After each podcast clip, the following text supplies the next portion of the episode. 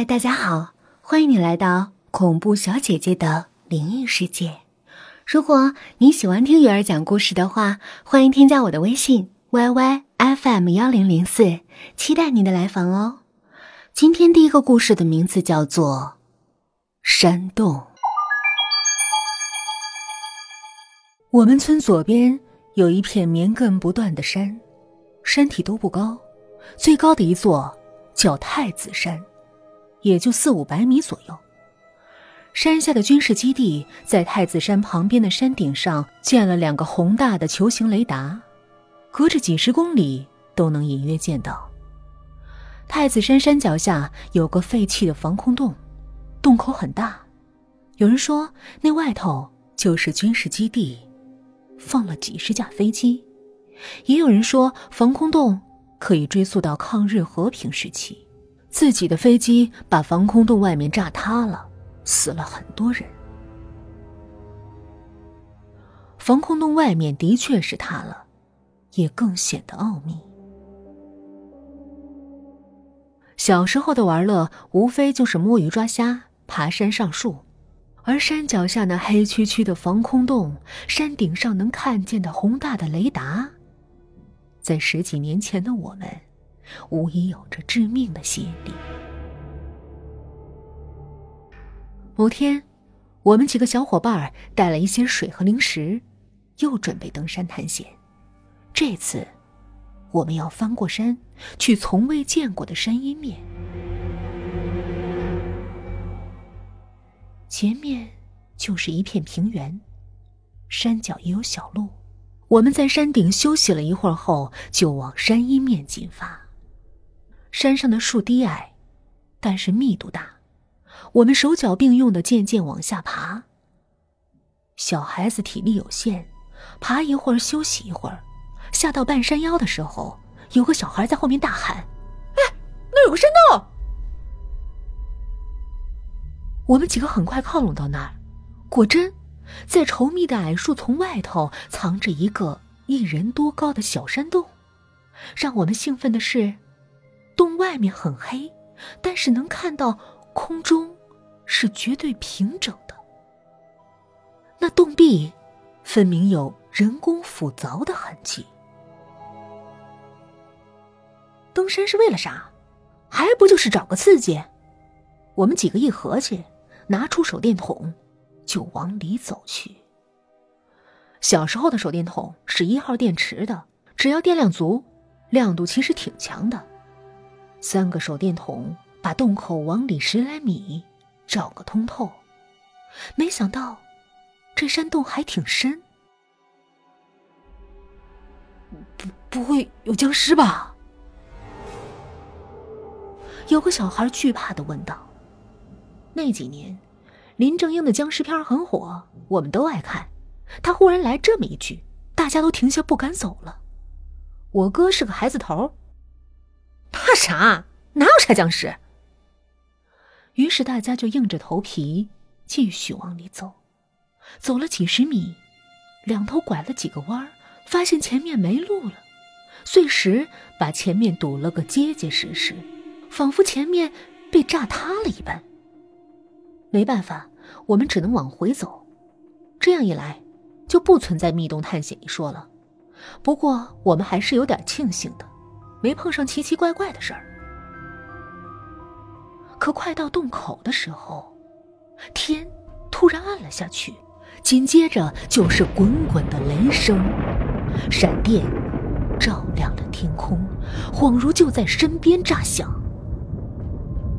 冬季的雷阵雨本就是常事，但是偏偏在这个时候，还好山洞的空中是向上延伸的。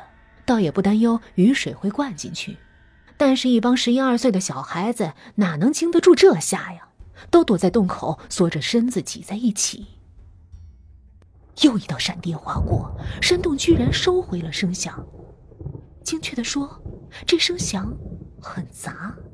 细心听，有飞机吼叫而过的轰鸣声，有炸弹的爆炸声，还有人叫喊，听起来很模糊。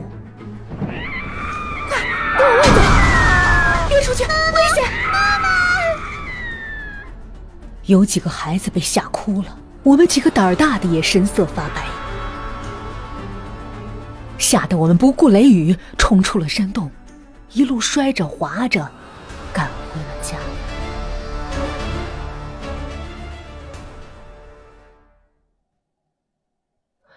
到了家之后，自然都挨了一顿打，但是比起父母的责骂，那个山洞的阅历才是最可怕的。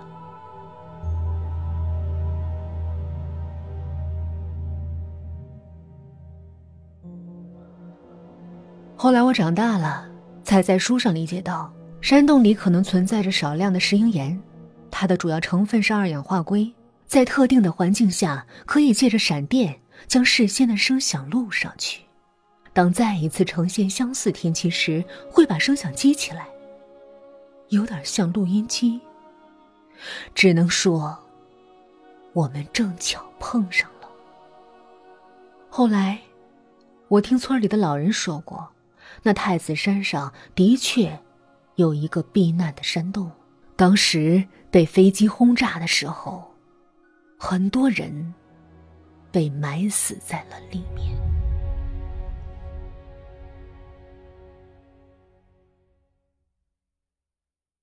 我们学校背靠南山，面临长江，校门口对面就是回龙湾，传说就从这里开始。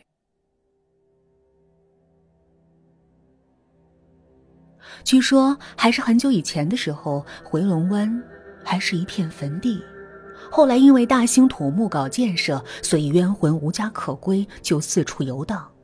因为地势的原因，冤魂就顺着重庆特色的坡坡坎坎，一路来到了我们学校大门——鬼门关，又名贞节牌坊前。过了鬼门关，就是夺命坡，一个四十度以上、一百五十米长的超级大坡，走完了。人也差不多挂了，也因为这样，我们学校的女生身材一般比较好。冤魂就顺着夺命坡来到了校前小广场，面对着校前小广场的是图书馆，因为图书馆只有四层，所以锁不住冤魂。冤魂就翻过了图书馆，顺着图书馆到了后面的断魂梯。断魂梯是条石的梯子，很有榆钱古道的意思。但是坡度在五十度以上，来到了翠湖。翠湖是我们学校半山上的一个小湖，一年四季水色碧绿。传说翠湖是当年日本轰炸重庆的时候用来埋死人的，后来蓄了水，所以现在怨气特别重。再加上回龙湾放荡来的冤魂，现在变得特别邪。也不知道从什么时候开始，翠湖不断的死人，有说死了六个，也有说死了十二个，但是传说都有个共同点，就是死的都是男人，而且还差一个。有一次中午，我去火药坝打印资料，然后在门口买了吃的就回了寝室，路过翠湖长廊的时候。听到好像有念经的声音，就顺着声音的方向望去，看到有两个中年妇女蹲在湖边的草丛里，手里拿着书，念念有词，不知道在念什么。我没敢多看，就快步回寝室了。我们学校的学生宿舍分南区和北区，北区是新修的，南区是我们学校的前身老宿舍。翠湖的旁边，就是北区一栋。北一栋的楼下有个人造的小瀑布，一年四季都有哗哗的流水，风景很不错。但是不知道什么时候开始，瀑布上面的地面就开始向外渗水，虽然不臭，但是很讨厌。北一栋和北二栋的楼顶之间有个顶棚连着，顶棚中间有个窟窿，是正八边形的。传说，这是用来镇冤魂的。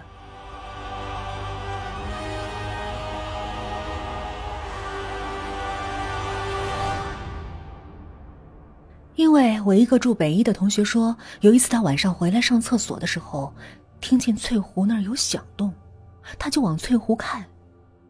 结果发现好像有个白裙子的女生在水面上跳舞，吓得他连厕所都没敢上，就跑回了寝室。